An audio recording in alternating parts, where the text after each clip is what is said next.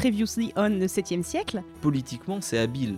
Paf La chanson du bon roi d'Agobert qui a mis sa culotte à l'envers date du 18e siècle et c'est une attaque déguisée contre Louis XVI. Mais donc c'était un bon move d'avoir plein de femmes? Mais, mais on n'est pas honnête ici, enfin. En fait, c'est tellement le bordel qu'on n'arrive même pas vraiment à savoir si son fils est son fils. Juste pour les auditeurs, là il a commencé à pleuvoir, donc vous allez peut-être entendre un petit bruit de pluie en fond. Et 10 points parce que bah, ça fait longtemps qu'il n'y a pas quelqu'un qui a fait quelque chose de sa vie quand même. On en est là, hein. merci les Mérovingiens.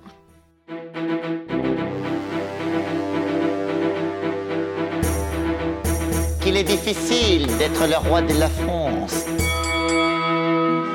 Tu serais pas un petit peu royal Tu serais pas de sang royal Chef Non, chef Mille ans nous séparent. Un royaume sans héritier, c'est la porte ouverte aux fratricides et aux assassinats de couloir Bonjour à toutes et à tous, bienvenue dans ce troisième épisode de Super Joute Royal, le format du podcast Passion médiéviste qui classe les rois de France siècle par siècle. Avec moi aujourd'hui pour classer les rois du 8e siècle. Bon, vous les connaissez maintenant, on est habitués, c'est limite, ils n'ont pas mis leur brosse à dents chez moi parce qu'ils viennent tout le temps. Hein on a Guillaume. Guillaume, est-ce que ça va bien? Bah, ça va très bien et toi? Ça va, je suis contente que tu sois là. Un autre bas médiéviste avec moi, ça Ouais. fait du bien. On est les meilleurs, mais on veut pas que les autres le sachent, quoi. On a bien sûr, on a Justine. Est-ce que ça va toujours, Justine? Ça va très bien et toi? Bonjour tout le monde. Ah bah je suis contente que tu sois là, c'est bien parce que on va avoir besoin de toi aujourd'hui parce que on a aussi Ilan. Ilan donc qui va être très très très très revendicatif à la fin de l'épisode. Spoiler, vous allez voir, ça va être compliqué. Est-ce que tu vas bien Ilan? Est-ce que tu es prêt? Oh oui, je suis prêt. Bon, donc je vous le dis, on va parler aujourd'hui des rois du 8e siècle. Je vous rappelle juste rapidement le petit concept de Super Joute Royal, c'est qu'on classe les rois de France siècle par siècle, du plus utile au plus boulet d'entre eux. Nous sommes totalement conscients que c'est subjectif, inutile, et donc nous le faisons quand même. Voilà. Pour les départager, on fait un petit système de points, la griffon d'or, plus 10 points, moins 10 points, vous allez voir. On va voir s'ils ont été des bons rois, s'ils ont servi à quelque chose, s'ils ont été utiles ou pas, on verra tout ça.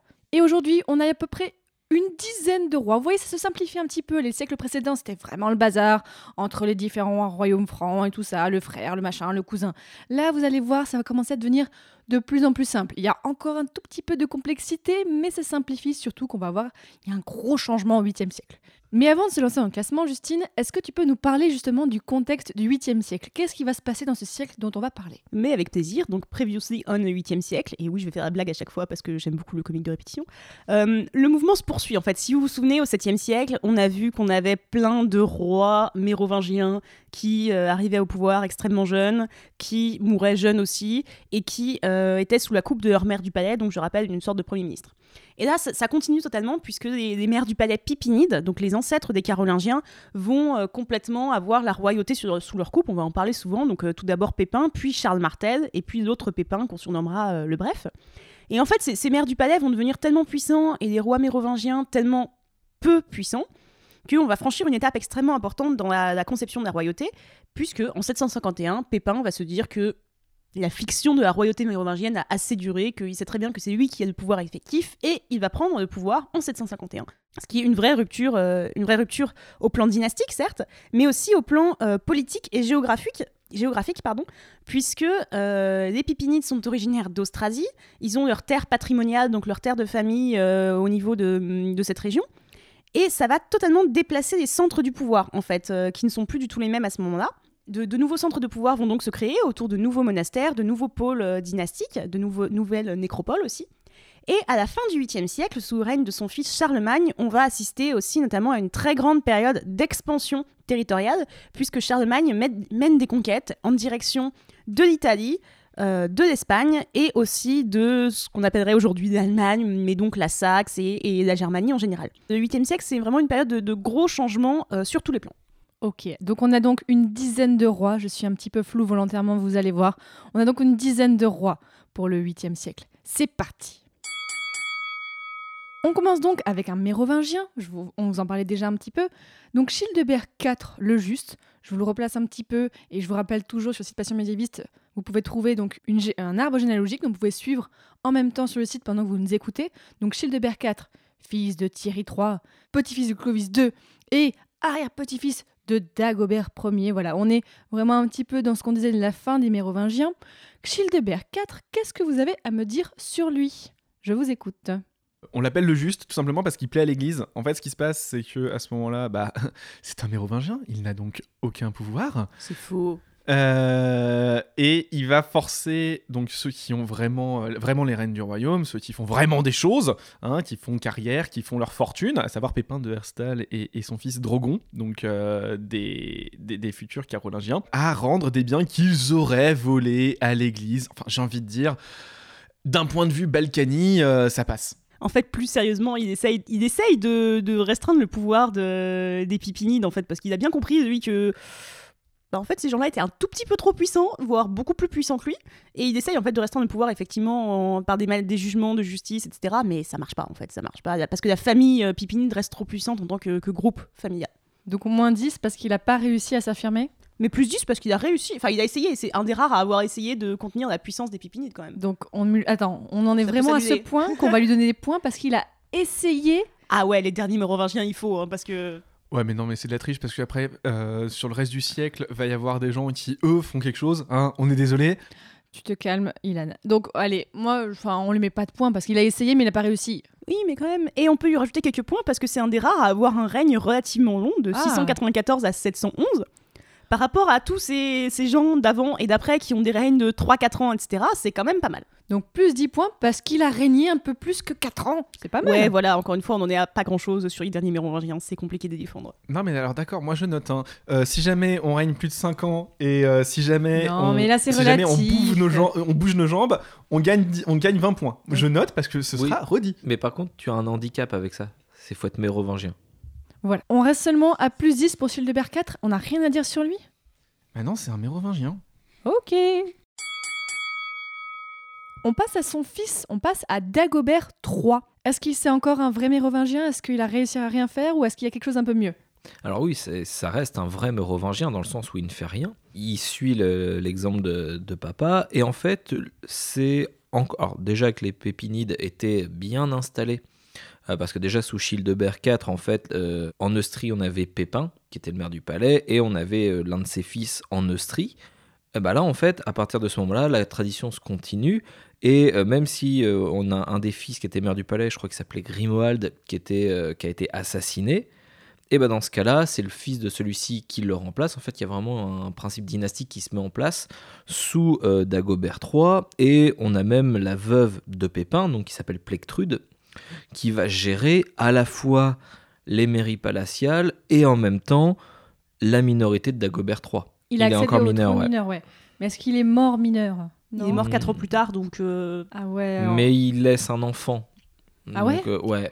après... euh, Il a eu super jeune alors. Bah en fait, ils sont mariés euh, dès l'âge de 14-15 ans à cette époque-là, donc c'est pas forcément... Oh là là. Et oui. on avait dit euh, à propos d'un écharpement qu'on a eu lors du premier épisode que à 13-14 ans on était considéré comme majeur. Donc bon, du coup la puberté aidant, on peut avoir un enfant assez vite quoi. Moi, je dis, il a quand même réussi à laisser un enfant alors qu'il était très très jeune. Moi, plus 10 parce qu'il a réussi à faire ça quand même. Sous son règne, il y a la Neustrie qui va faire scission parce qu'il supporte pas en fait euh, la, la régence de Plectrude. Ça veut dire quand même que on est à un stade où chez les Mérovingiens, il y a personne d'autre que la mère du maire du palais qui peut assurer la régence. Ah C'est- ouais, il y a plus de. Mérovingiens pour ça. Toujours des femmes stylées euh, en période de minorité, je tiens à le rappeler quand même. Oui, heureusement qu'elles ouais. sont là. Heureusement qu'elles sont là. Et, et puis on, on voit aussi que du coup le, le pouvoir royal est même à ce point par le peuple et par les nobles en fait complètement laissé de côté au profit du, du pouvoir du maire du palais.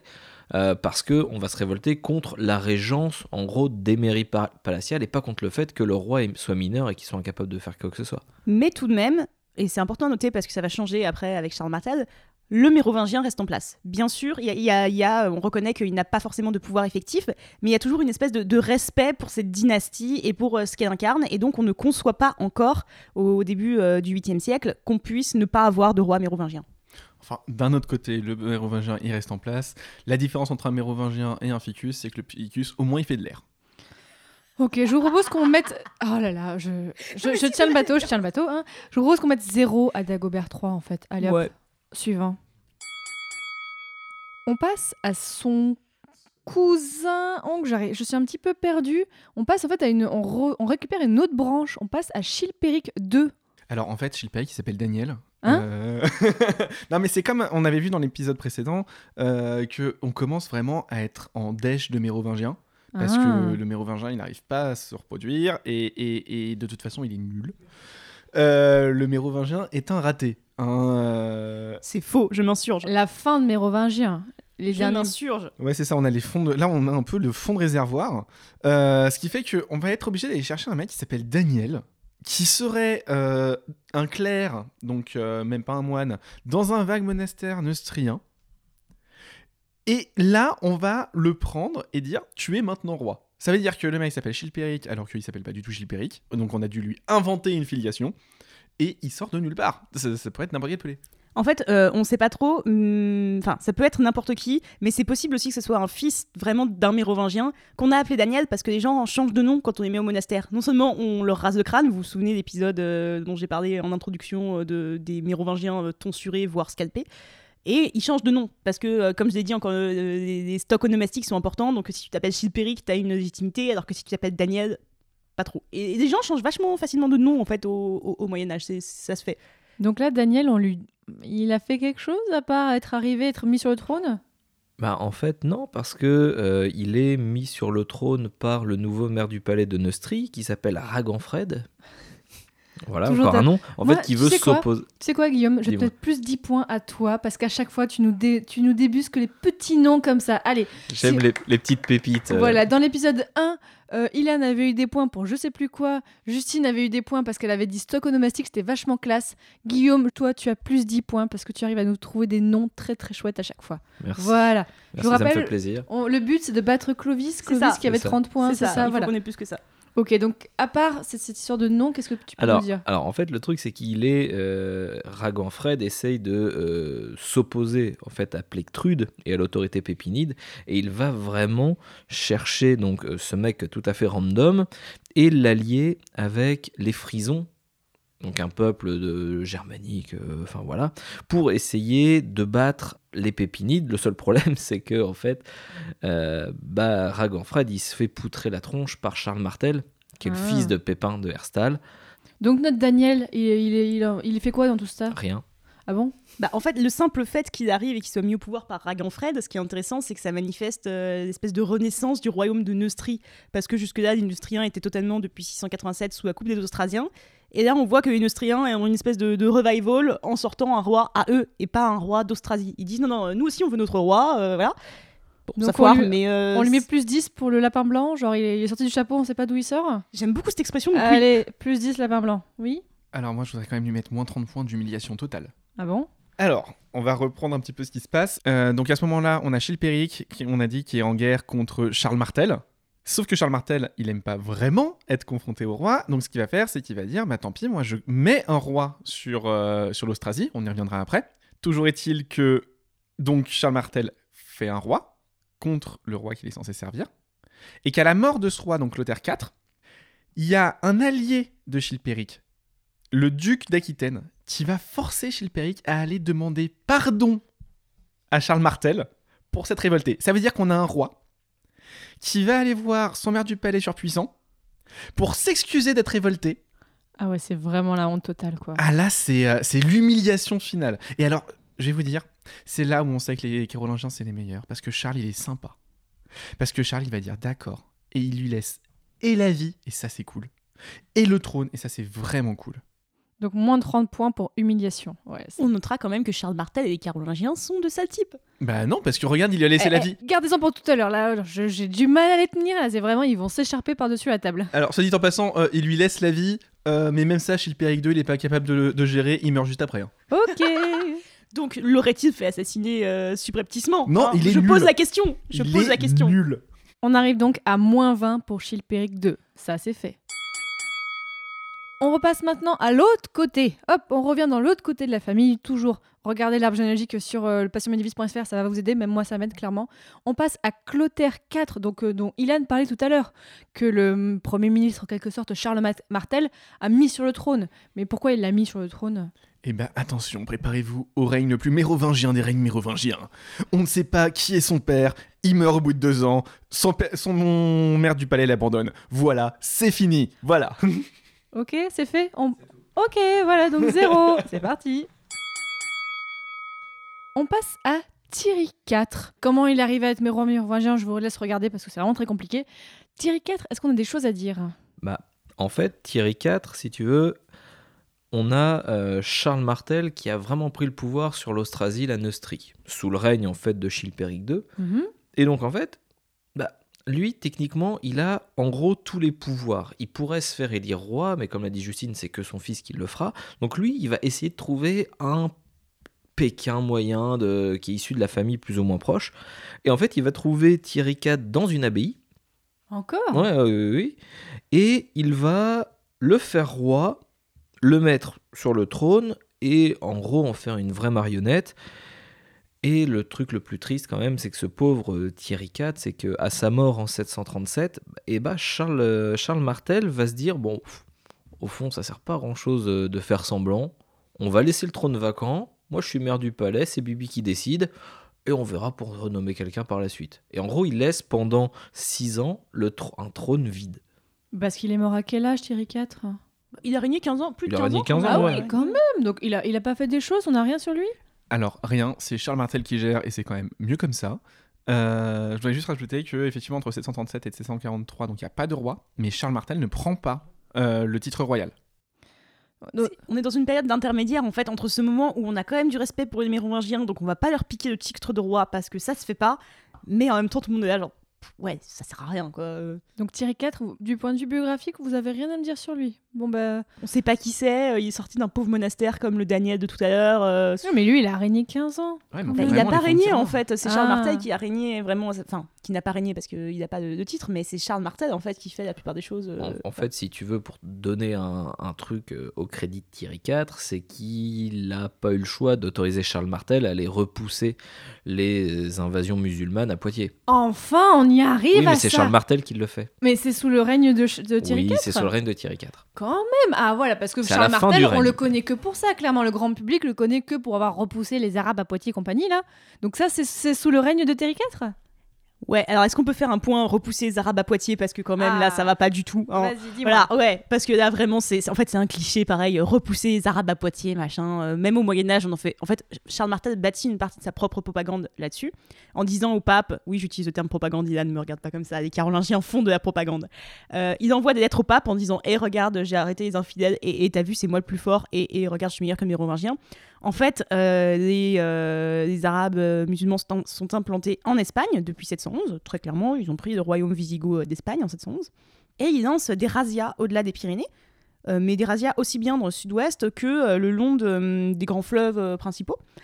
Et ce que Charles Martel a arrêté à Poitiers, c'est une razzia. Donc c'est pas ces tableaux du 19e où on les voit arriver avec, par milliers avec des femmes et des enfants. Et ce qu'on dit pas surtout, c'est que Charles Martel, si il les arrête à cet endroit-là et si il les poutre à cet endroit-là, c'est que lui-même allait poutrer son euh, ennemi, le duc d'Aquitaine, qui avait tendance à se rebeller contre lui. Donc en fait, c'est une espèce de, de, de dégâts annexes, genre euh, ah bah oui, bah il croise des, il croise des, des pillards, il leur tape dessus et il fait croire à tout le monde qu'il a arrêté de grandes invasions. Ça a été efficace quand même? Enfin, ça, ça a empêché un petit peu le- la poussée des Arabes ou pas du tout? Bah, disons que les Arabes n'avaient pas euh, les moyens militaires à ce moment-là de franchir les Pyrénées. C'est pour ça qu'ils faisaient que des razzias euh, en direction du nord de, de la Gaule. Bon bah ça c'est fait. Petit point euh, historio, anecdote rigolote. euh, on a longtemps aussi considéré que c'était pas du tout une radia, mais euh, tout simplement une caravane marchande qui allait aux foires. Ah bon? Et en fait, que Charles Martel avait euh, tout simplement attaqué une caravane marchande. Alors, l'hypothèse a été écartée aujourd'hui, mais je trouvais ça quand même vachement rigolo comme version. Voilà, donc c'est pas du tout les, inv- les invasions euh, barbares ou je sais pas quoi. Enfin, ça, ça marche pas. Ok, bon bah donc euh, Thierry 4-0.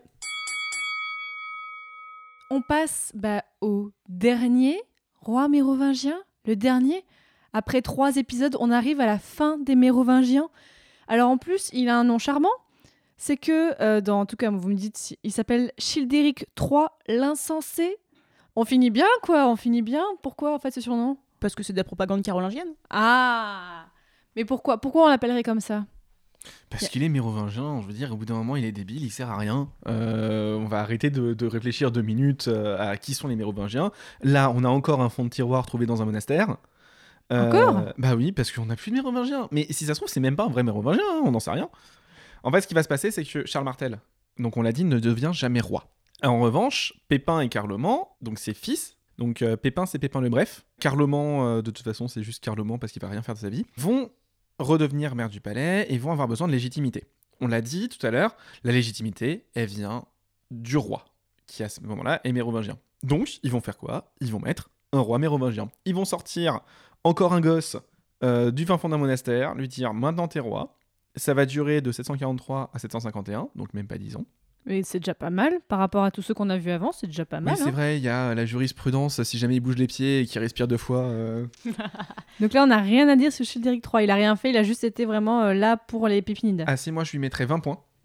Pour C'est le dernier mérovingien. et fran- franchement, je pense que ça c'est une bonne idée de sa part. hein, euh. Rip, petits anges partis trop tôt. Petits anges.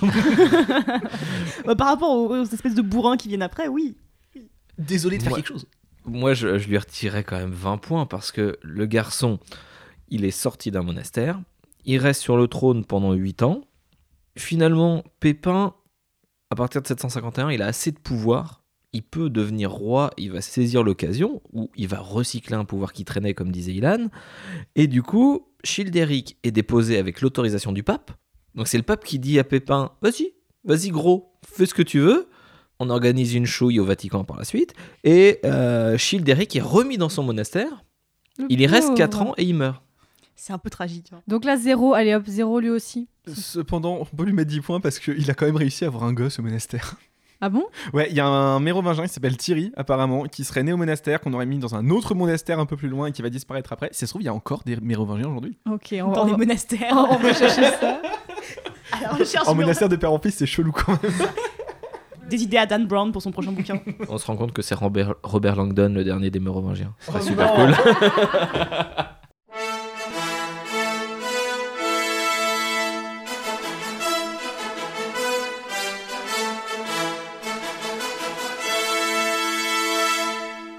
On vous en parle depuis tout à l'heure. Et oui, c'est maintenant. Ça arrive. C'est le changement de dynastie. C'est fini les Mérovingiens. Wouh, c'est fini, c'est fini. Et maintenant, on passe. On passe. On passe à quoi, Ilan? On passe à des gens qui sont beaux, à des gens qui sont sages, à des gens qui sont puissants et à des gens qui, eux, font quelque chose pendant leur règne. On passe aux Carolingiens. Bouh. Et donc, officiellement, le premier des Carolingiens, c'est. C'est Pépin le Bref Pépin le Bref Mais en plus, bon, je le dis tout de suite parce que on le connaît, vous le connaissez tous, Pépin le Bref, parce que sa femme, c'était qui sa femme? C'était Berthe Malheureusement, après, on l'a appelée Berthe au grand pied, mais je suis désolée, c'est une des reines de France que tout le monde connaît, pour de mauvaises raisons, mais on la connaît quand même. Donc là aussi, on lui met plus 10 points pour être resté dans les mémoires, Pépin le Bref. En plus, c'est un nom rigolo, non? Pourquoi il s'appelle Pépin le Bref? C'est parce qu'il était petit. Vraiment Juste pour Ouais. ça à cause de sa taille. Plus 10 pour ça. Qu'est-ce qu'on a à dire sur Pépin le Bref, premier des Carolingiens on, peut, on va aussi lui mettre quand même, allez, franchement, on lui met au moins plus 40 pour être le premier roi carolingien. Oui, oui, oui. Voilà. Euh, Justine, est-ce que tu es d'accord?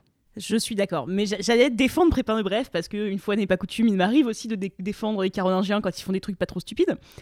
En fait, Pépin le Bref, il a bien conscience quand il pique le pouvoir que ouais, il est pas très légitime quand même. Euh, Il a quand même déposé une dynastie qui était là depuis euh, super, enfin depuis deux siècles quasiment. Euh, Il se rend compte que même s'il a l'aval du pape, c'est quand même pas ouf. Et donc trois ans après sa prise de pouvoir, il se fait sacrer et il inaugure donc une tradition qui dure jusqu'au dernier roi de France il reprend un, rituel qu'on trouve dans l'Ancien Testament, mais j'en ai déjà parlé en intro, je crois, où il se fait déposer de l'huile sainte sur le front, ce qui fait en fait du roi quelqu'un d'in- d'intermédiaire entre les laïcs et le clergé, et ce qui le met dans une position extrêmement euh, intéressante pour lui, parce que sa légitimité ne lui vient plus euh, de son coup d'État, mais lui vient de Dieu et du pape qu'il a, euh, qu'il a sacré.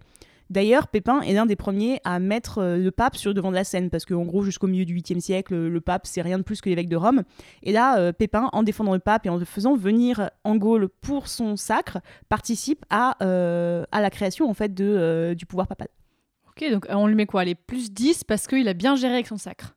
On peut même euh, renforcer euh, parce que son sacre, il va pas l'avoir gratuitement. Donc on a dit qu'il monte avec l'aval du pape. Le pape, c'est Zacharie. Entre-temps, Zacharie meurt. Alors, le, le pape, il s'appelle Zacharie? Oui, le pape s'appelle Zach. Euh, et en fait, ce qui va se passer, c'est que Zacharie va mourir, mais que Pépin est un homme de parole. D'accord. Il a promis à Zacharie de venir en aide à la papauté contre les Lombards qui, à ce moment-là, menacent Rome. Alors théoriquement, la papauté, elle est protégée par Byzance, mais à ce moment-là, Byzance est très très occupé à s'enfoncer des cuillères dans les yeux euh, pendant un conflit, euh, un, un- un conflit euh, de, re- de- de- sur les icônes. Et donc, qui est là? Pépin. Il est beau, il est sage, il est grand, il a une grosse armée. Et pas grand du coup. mais, oui, mais si. voilà, dans mon cœur, il est grand. Et donc, il va foncer en Italie pour enfoncer son épée dans les yeux des Lombards. Il va en profiter pour euh, donner des territoires à la papauté, c'est les fameux euh, États papaux. Donc en fait, c'est une bande de territoires qui sont censés garantir euh, l'autonomie de Rome en lui donnant richesse et hommes. Et dans ces territoires, il va quand même euh, inclure Ravenne, qui théoriquement appartient euh, à Constantinople. Donc Constantinople, la bande de cosplayers de Romains, va se fâcher tout rouge et faire ceux qui font de mieux, se faire bolosser et rien du tout. Ok, donc euh, bah, allez, on lui met euh, donc plus 10 pour avoir bien géré avec Rome. Ça fait que déjà, là, Pépin le Bref, on en est à plus 60. Ça commence bien, hein Alors on n'en est pas juste à plus 60 en fait, on en est juste à 4 ans de règne. Hein? Ça veut dire que là, c'est juste le début. Il a régné combien de temps en tout? Alors lui, il va régner de 751 à 768. Donc ok, bon, à peu près une quinzaine d'années.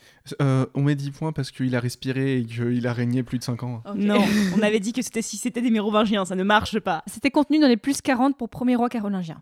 Ok, donc là, on a, on a, il a fait beaucoup de choses pendant ses premières années de règne. Est-ce que après ça se, il est toujours aussi fort ou est-ce que ça se délite un petit peu? Ah, ça va pas se déliter du tout. Là, ce que je vous propose, c'est un petit jeu. Vous allez compter avec moi. euh, on va mettre 10 points par euh, victoire. Ah non, non, non, non, non, non. Ça, on a dit qu'on arrêtait ce truc-là. C'est trop compliqué. Ah, mais euh, seulement moi j'ai la liste. Hein. Alors, je suis désolé. Mais alors, bon, on a parlé du sacre. Il va renforcer encore un petit peu le pouvoir. euh, Enfin, un petit peu. Il va complètement renforcer le pouvoir royal. Il va imposer le serment de vassalité. En fait, c'est lui qui va imposer le serment euh, aux vassaux. Et on va devoir prêter un, serment devant Dieu d'amitié et de, de- d'amour euh, à son roi. Ce qui va quand même vachement, théoriquement, calmer les révoltes. Et ça va même plutôt bien marcher. Mais alors après, moi, je, je- je veux mes 10 points par, euh, par victoire. Et il en a pas fait. Il a pas fait un petit peu. Je peux vous faire la liste là, si vous voulez, c'est rigolo. Alors, entre 755 et 758, il va défourailler du Lombard de façon amicale parce que c'est toujours sympa. Ensuite, il se montre toujours plus efficace. Il chasse les Arabes de Septimanie. Donc, la Septimanie, euh, c'est euh, dans le sud de la France. Il la récupère. Il reprend l'Aquitaine. Il sécurise les frontières de Germanie. Et en profite pour taper sur son demi-frère qui s'appelle Griffon. Je suis désolé, mais ce nom Ah est oui. tout pourri. C'est un vrai nom, Griffon? Alors Griffon, c'est un vrai nom. Il est à ce moment-là duc de Bavière et, et révolté parce que, parce que voilà. Alors si, il est révolté parce que il s'est fait priver de son héritage par Pépin. Parce que euh, Griffon, en fait, c'est le fils d'un deuxième mariage de euh, Charles Martel. Et euh, Pépin et son autre frère, euh, Carloman, décident joyeusement d'exclure leur petit, leur petit frère de la succession parce que euh, ils n'ont pas la même maman, ils sont pas contents. Donc voilà, je suis désolée, c'est quand même pas très gentil pour son petit frère. D'accord, mais alors je- je- Pépin, il est quand même sympa comme mec parce que il le bat évidemment parce que c'est Pépin. Et il va pas le tuer. Il va quand même lui donner. Ah, Ah, bah non, il lui donne euh, le duché du Maine et le marquisat de Bretagne. Il va même créer le marquisat, donc la Marche. En fait, euh, c'est une euh, une région militaire de protection.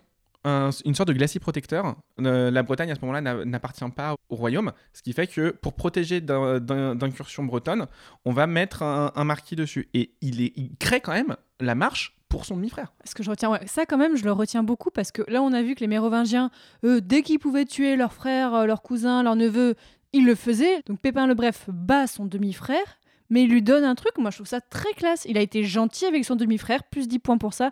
Et donc, pour toutes les victoires que tu as dit, on se donne, allez, plus 30 points général pour toutes les je victoires parce qu'il a bien fait le, le royaume.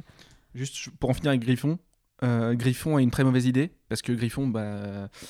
Enfin, c'est une très mauvaise idée quand on est personnage secondaire, et Griffon, clairement, c'est un PNJ. En fait, Griffon va se re-rebeller, et bon, bah là, va pas avoir le choix, hein, va falloir le tuer. Ah merde. Bah oui, mais là, c'est pas sa faute, hein. au bout d'un moment, j'ai envie de dire, euh, faut arrêter de chercher aussi. euh. Il aurait pu le mettre au monastère tranquillement comme tout le monde. Non, mais les monastères, après, on retrouve des mecs... euh, Donc là, Ilan, tu nous as donné des, mais beaucoup, beaucoup de points sur Pépin le Bref. Justine ou Guillaume, vous avez rien à me dire pour lui enlever tous ces points? Bah, moi, j'ai j'ai bien des choses à dire, mais pas pour lui enlever. C'est- Ah. C'est parce que Bon, bah, euh, il favorise euh, l'essor de euh, Saint-Denis, notamment, donc de la basilique Saint-Denis, comme centre d'études, centre culturel, et il demande notamment au pape, euh, qui s'appelle Paul Ier, de lui faire parvenir des manuscrits grecs pour les faire traduire, et notamment pour l'éducation de sa fille, pour créer une éducation euh, des femmes, en tout cas des, des femmes de la famille euh, Ah oui. royale. Donc ouais, non, non, non, là il y a des points en plus à rajouter, clairement. Euh, investissement culturel plus 30 Allez. Plus Ah, 10, eh oh, faut pas pousser. non, euh, faire venir les livres de Grèce et en plus éduquer sa fille. Non, les filles étaient très éduquées à l'époque. Toutes les filles au monastère, elles avaient une super éducation, mieux que leurs frères euh, qui passaient leur temps à s'entretuer. Ok. Justine, tu n'as rien à enlever à Pépin le Bref? Bah moi j'ai envie de dire qu'il faisait tout ça parce qu'il avait un complexe d'infériorité en fait. Parce que s'il a tant besoin en fait de se légitimer au début, c'est qu'il a très bien compris que son pouvoir était absolument pas légitime, qu'il n'avait pas l'aura de- des mérovingiens, etc.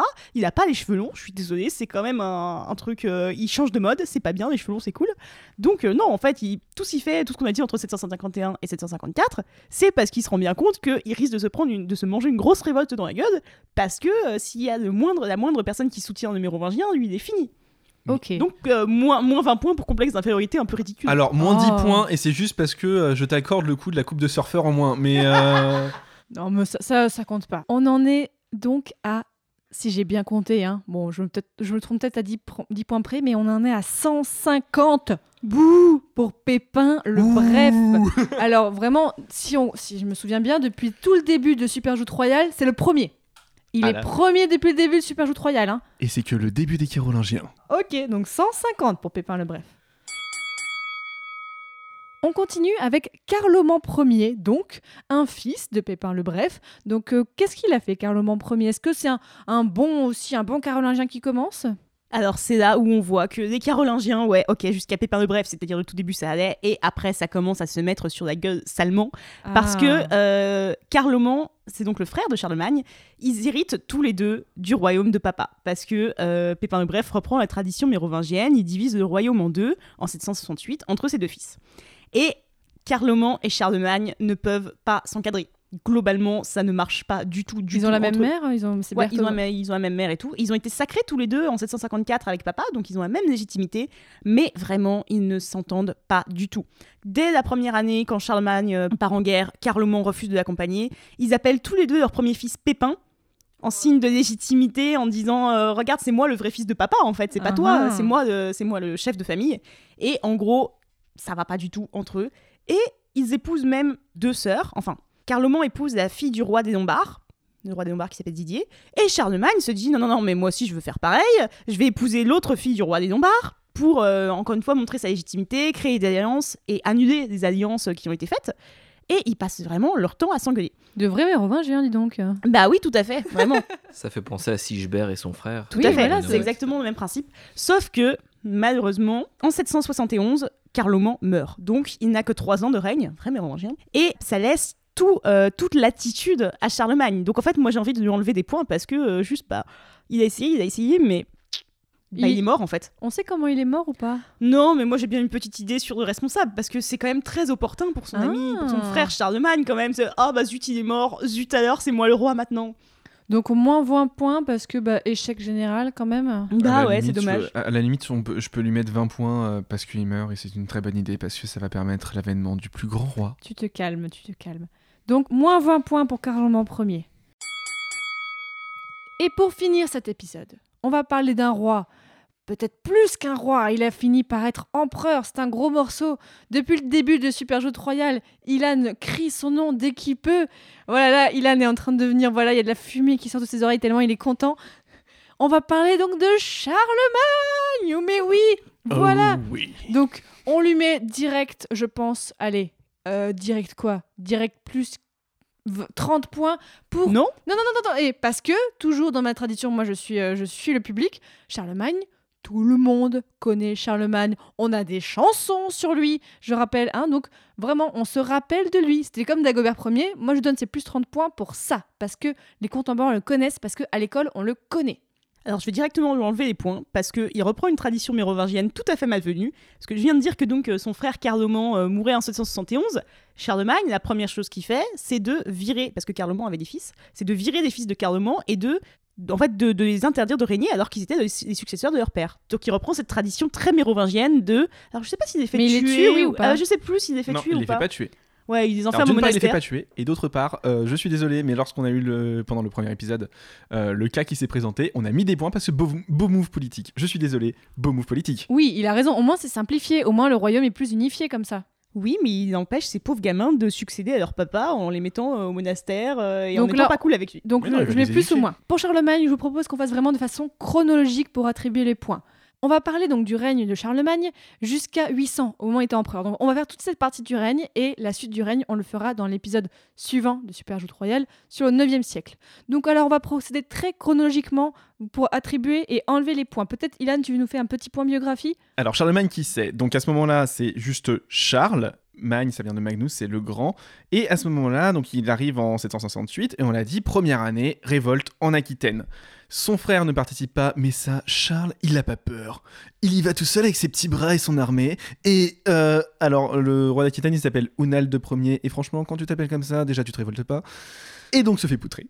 Donc, déjà, je lui mettrais euh, 10 points parce que c'est classe et que, franchement, Ounald Ier, fallait pas laisser vivre. En gros, dès le début de règne, il a calmé tout le monde. Quoi. Voilà, il Oh. s'impose, il est là. Et alors, faut voir que c'est pas facile pour lui parce que il a vraiment un territoire qui est.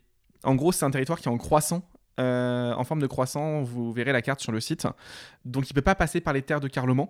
Il doit rameuter toutes ses troupes d'un côté pour aller de l'autre côté. Et pourtant, il le fait. Et il le fait bien. Ensuite, 772, première expédition contre les Saxons. On avait parlé des Saxons. Les Saxons, c'est des tributaires, donc des gens qui doivent le respect.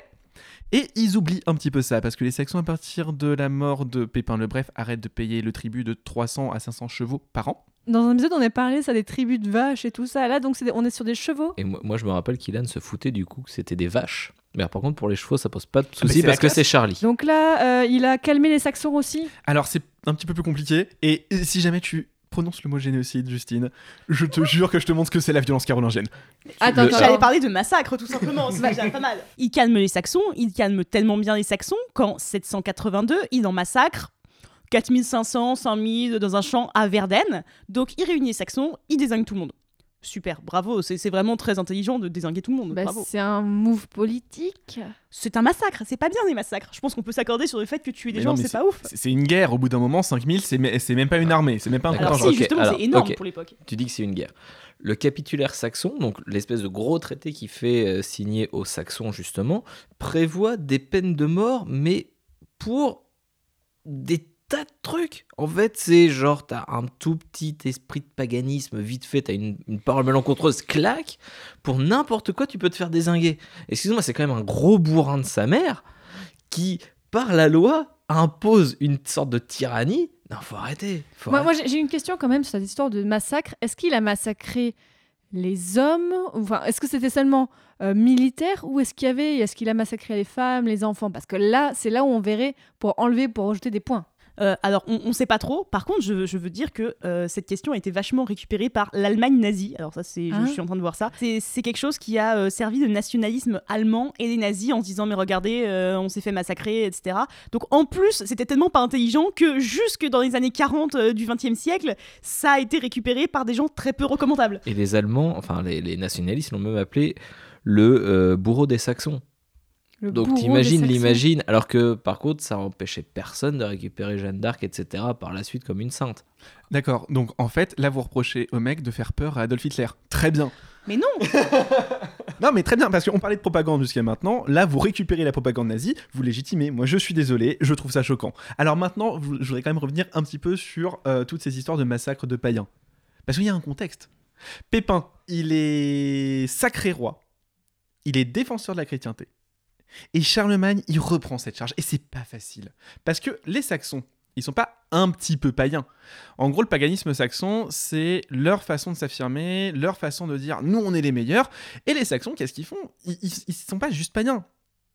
Ils ont une super idée. Ils se disent oh un énorme royaume mené par un mec qui est quand même vachement costaud. Si on allait le piller, parce qu'ils se contentent pas de juste pas payer le tribut. Hein. Ils pillent le royaume de Charlemagne. Donc Charlemagne il fait quoi? Charlemagne, déjà, il désherbe. Il y avait un arbre, euh, l'Irminsul, qui était euh, le... un arbre sacré pour, euh, pour les Saxons. Il en a fait du petit bois. Sauf que ça, à la base, Vidoukin, donc Vidoukin, c'est le chef saxon. Il se dit, d'accord, je me suis bien fait sécher, je vais peut-être me calmer. Il dit ça un an. L'année suivante, il y a un viking qui vient piller les côtes de Francie. Vidoukin a une super idée, il dit, je vais t'héberger chez moi. Si ça, c'est pas chercher la merde. Ce que je retiens sur les Saxons, c'est que, ok, Charlemagne a mal géré ça, mais il l'a quand même bien géré. Donc, je suis désolée, on le met plus 10 parce qu'il a, il a résolu la question saxonne. Oh, bah, C'est-à-dire que quand il n'y a plus personne, c'est sûr, euh, c'est résolu, oui. Alors, Voilà. je suis désolé, mais il a aussi hébergé des Saxons euh, chrétiens qui étaient massacrés. Et euh, voilà. Alors, après les Saxons, qu'est-ce qu'on a à dire sur Charlemagne? Et s'il vous plaît, ne rentrez pas trop dans les détails parce que sinon, on va jamais s'en sortir. En fait, Charlemagne fait plein de campagnes, donc ouais, ok, il massacre plein de Saxons, il gagne contre des Saxons. Par contre, en Espagne, en Espagne, il foire, je suis désolée. Donc il va en Espagne, il met le siège devant Saragosse, il réussit même pas à prendre Saragosse, donc il revient tout penaud. Et en plus, quand il passe le col de Roncevaux, ça, ça évoque des choses, son arrière-garde se fait massacrer par, alors, des Basques, on croit plus ou moins, on pense que c'est des Basques, plus ou moins. Indépendantiste. Ouais, voilà, déjà. Et, et en fait, c'est c'est assez ridicule parce que c'est vraiment l'arrière-garde au milieu du col de Roncevaux qui se fait tomber dessus par des pillards et tout le monde se fait désinguer. Et c'est assez ridicule. Et c'est ce qui donnera naissance euh, ensuite euh, à la chanson de Roland, en Ah. fait. euh, c'est c'est l'histoire de Roland à Roncevaux, etc., qui serait le neveu de Charlemagne. En fait, pas du tout. euh, on on n'a pas d'attestation euh, là-dessus. Alors, euh, ça, c'est de la pure mauvaise foi parce que c'est pas une défaite, c'est une victoire différée. Étant Mhm. donné qu'il finit finalement par récupérer Barcelone. Barcelone, c'est pas Saragosse. Bah non, mais c'est quand même le territoire qu'on lui avait, que lui avait. Alors c'est le territoire en gros qui lui a été attribué par Suleiman ibn al-Arabi. Je suis vraiment désolé pour la prononciation. euh, qui est à ce moment-là en révolte contre l'émirat de Cordoue. Oui, mais je retiens quand même moins 10 points pour Saragosse et Roncevaux parce que c'est quand même une défaite dont on se rappelle vachement. Ouais, ouais. Il y a même une chanson là-dessus. Voilà. Ensuite, qu'est-ce qu'on a à dire? Le ring des Avars. Le Alors, quoi Ça, c'est un peu stylé. Euh, en gros, faut imaginer que à ce moment-là, le royaume euh, de Francie est grosso modo minoritaire en Europe euh, niveau chrétienté et entouré par des gens qui lui veulent du mal. Et là, donc, on- juste, je redis bien, là, les, vraiment, les, les trois royaumes francs dont on parlait à chaque fois, Austrasie, Neustrie et Bourgogne, là, les trois sont unifiés sous le règne de Charlemagne, vraiment, donc c'est fini. Donc là, mais il, il est quand même euh, encerclé par plein d'autres gens. Voilà, c'est ça. Et en fait, il y a les Avars. Donc les Avars, c'est un peuple turco-mongol, Turco-mongol, ok. turco-mongol, donc qui est très connu pour ses pillages. Euh, euh, qui, se montre extrêmement virulent, surtout en Francie, parce que la Francie euh, commence à vraiment s'enrichir, surtout sous Charlemagne qui va faire tout pour, enrichir le, royaume. Au bout d'un moment, Charlemagne s'énerve. Il s'énerve d'autant plus que euh, il y a un duc, donc le duc de Bavière, Tassillon, qui se prend l'envie de devenir autonome et qui va s'allier aux Avars. En plus, il est allié non seulement aux Avars, mais aussi aux Lombards, donc de Didier Ier. Donc, tout ça commence vraiment à sentir le roussi. Il y a quand même un gros duché qui s'apprête à, tomber, euh, la Lombardie qui s'apprête à lui tomber dessus, et les Avars qui s'arrêtent pas. Donc, qu'est-ce que fait Charlemagne? Il dit une fois à Tassillon d'arrêter. Il dit deux fois à Tassillon d'arrêter. La troisième fois, il lui fout trois baffes. Et ensuite, il envoie deux expéditions à la suite euh, chez les Avars. La première expédition, c'est par Éric, le duc de Frioul, qui réussit. Et la deuxième expédition, c'est par Pépin, le fils de Charlemagne, qui passe derrière, euh, je crois, un an ou deux après euh, Éric. Et là, qui réussit tellement bien que non seulement le ring, donc la capitale, en gros, c'est une capitale itinérante faite en, en cercle. Donc le Des ring, voilà, le ring des Avars est totalement dévasté. Et Pépin va ramener l'équivalent de 13 chars à bœufs qui va faire circuler dans tout le royaume jusqu'à Aix-la-Chapelle 13 charabeux, mais de quoi? D'or. Il va enrichir le royaume, mais d'une force. Et là, c'est un excellent move parce que bah, justement, il enrichit le royaume. Il peut redistribuer à ses troupes. Il peut redistribuer à ses vassaux. Donc, il va renforcer ses vassaux. Il ne massacre pas les Avars. Ils ont plus de capitale, mais en fait, ce qui va se passer, c'est qu'ils vont tout simplement se sédentariser dans un mouvement qui avait déjà commencé. Et, Il et, est pour rien, évidemment. et il a sécurisé euh, non seulement la Bavière, mais aussi les limites avec les Avars et la Lombardie. Les frontières du royaume sont absolument saines, et ça, on avait dit que c'était le signe d'un bon roi. Donc je lui mets plus 40 pour ça. Il me semble qu'on a à peu près fait le tour pour la question militaire, donc moi je, voulais, je voudrais rentrer dans le truc un peu, euh, un peu moins militaire parce que c'est moins, euh, moins ce que je connais, mais le point Paris match quand même. Ah Parce que je pense qu'on peut euh, lui euh, enlever des points pour euh, conduite conjugale un peu douteuse, parce que euh, il a une sale tendance à enchaîner les femmes et à pas toujours très bien les traiter. Vous vous souvenez euh, ce que je disais tout à l'heure Il a épousé euh, la fille du roi des Lombards Didier juste pour emmerder son frère. Bah, une fois que son frère est mort, il renvoie la fille chez son papa. Il dit, bah, bah, j'ai plus besoin de toi en fait, donc dégage, je vais me marier avec une autre. Il récupère vraiment euh, à fond la polygamie des Mérovingiens. Alors il n'est pas tout à fait polygame, lui c'est plus de la monogamie sérielle. Et le pape lui dit rien. le pape, bah, de toute façon, comme le pape, il a besoin de Charlemagne pour assurer ses états pontificaux, parce que sinon il se fait bouffer par tout le monde, bah il dit rien, parce qu'il n'a pas le choix. Et en fait, comme il n'en a pas plusieurs en même temps, mais qui se remarient à chaque fois, je trouve qu'il a quand même un comportement euh, pour le moins cavalier avec euh, cette pauvre fille du roi des Lombards dont on connaît même pas le nom, on sait même pas comment elle s'appelle, juste on sait qu'elle est arrivée, elle a été renvoyée chez elle. C'est quand même pas très sympa. Guillaume, je, je- là, je compte sur toi. Je veux que tu nous donnes le nom des femmes de Charlemagne. Ah, il y en a plein, elles sont trop bien. Oui. Alors, on a de connus, en tout cas. On a Imiltrude, Désiré de Lombardie. On a On dit Désiré, mais en fait Désiré c'est euh, Desiderata, donc ça veut dire littéralement la fille de Didier. Ah, On ah. connaît pas son nom en fait, c'est- en fait c'est celle-là, c'est la princesse lombarde. On a Hildegarde de Winsgau, Mmh. qui est pas mal. On a Fastrade de Franconie. Fastrade, je l'aime beaucoup celle-là. On a Luitgarde d'Allemagne, Madelgarde et on a Gersvinde de Saxe, parmi ceux qu'on connaît. Et en fait les dernières sont même pas sacrées reines. En fait euh, il a Hildegarde et après Fastrade, Ludegarde je sais plus. Mais après les dernières c'est juste des concubines en fait. Euh, Il prend même plus la peine de se marier, de leur donner vaguement un statut. C'est euh, il leur fait trois enfants et c'est la seule mention qu'on a d'elle dans les sources. Mais ce que je retiens, est-ce que ça a été intelligent politiquement, cette alliance?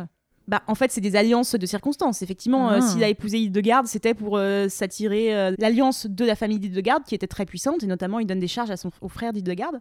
Donc, oui, c'est intéressant à ce niveau-là. Et pareil, après, pour Fastrad, etc. Mais par contre, ce qui est pas très cool, c'est que non seulement il, il change régulièrement, et Fastrad, par exemple, elle est totalement mal vue par tout un tas de contemporains parce que elle est assez puissante. Elle aide vraiment Charlemagne dans son gouvernement. Euh, la seule lettre de Charlemagne qui nous reste, c'est une lettre à Fastrad sur le gouvernement euh, du royaume. Donc elle a un rôle important.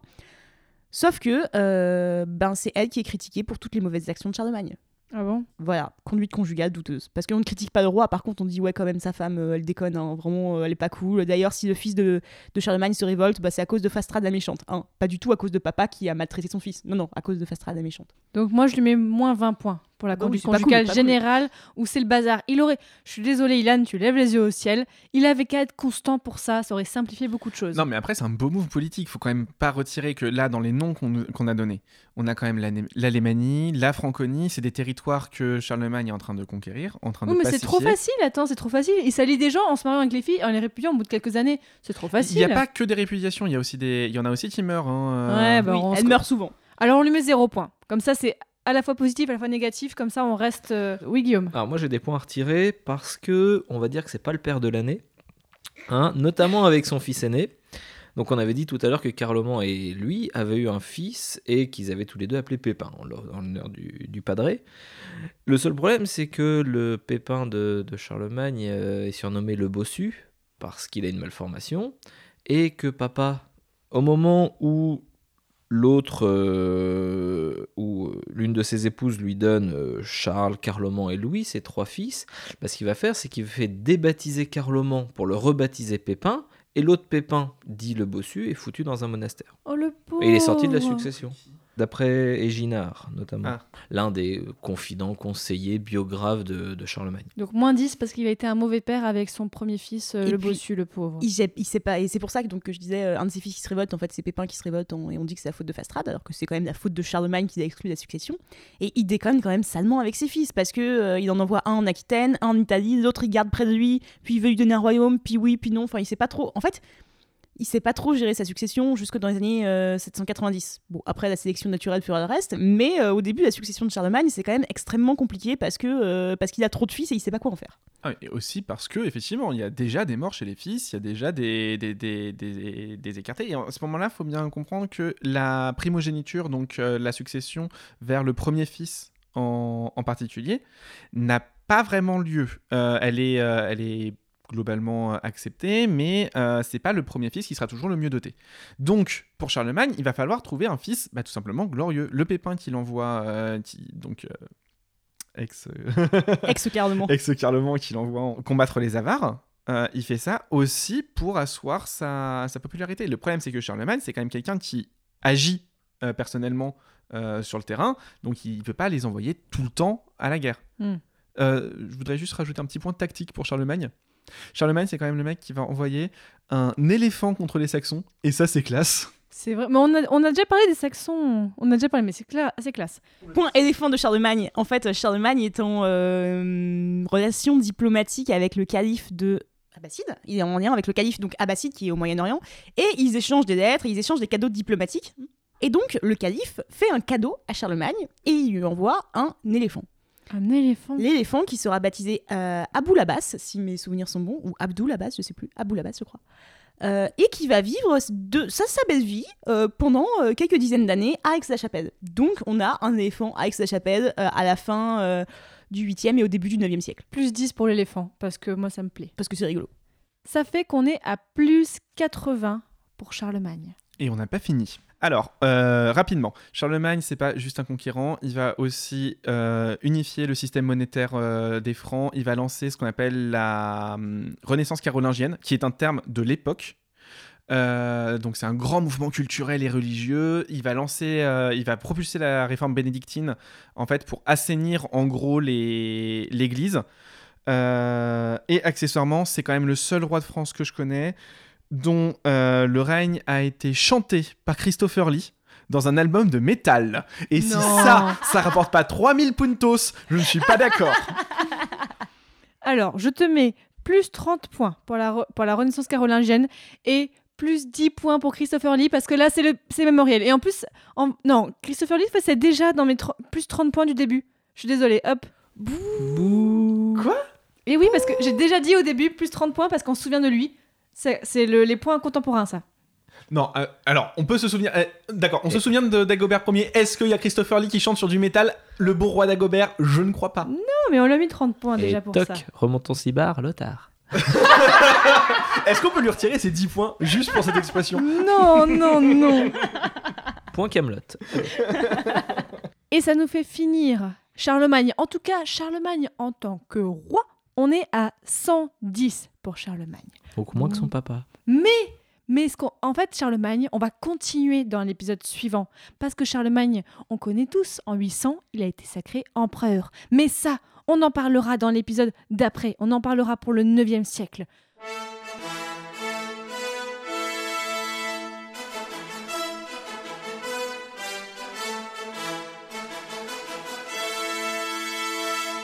On peut retenir juste que donc pour le 8e siècle, à part Charlemagne, qui donc est un cas à part, c'est quand même Pépin le Bref qui gagne, mais alors de super super loin. On en est à 150 points.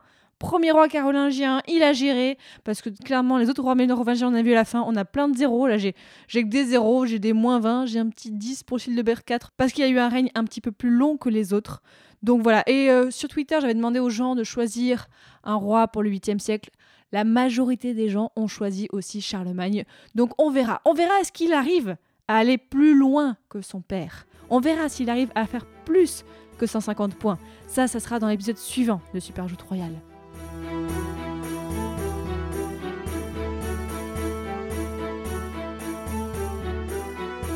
C'était donc l'épisode 3 de Super Royale avec les rois du 8e siècle. Tout ce dont on a parlé, vous pouvez tout retrouver sur le site passionmédiéviste.fr avec donc les infos pour chaque roi, des arbres généalogiques, des photos, enfin des photos de- d'iconographie. Vous pouvez retrouver vraiment plein, plein, plein de choses, même euh, de la bibliographie, donc des ouvrages pour aller encore plus loin que vous- les invités ici vont me donner. Comme ça, je vous mettrai plein de renseignements. Et à très bientôt pour un nouvel épisode de Super Joute Royale avec les rois du 9e siècle. Salut Salut. Ciao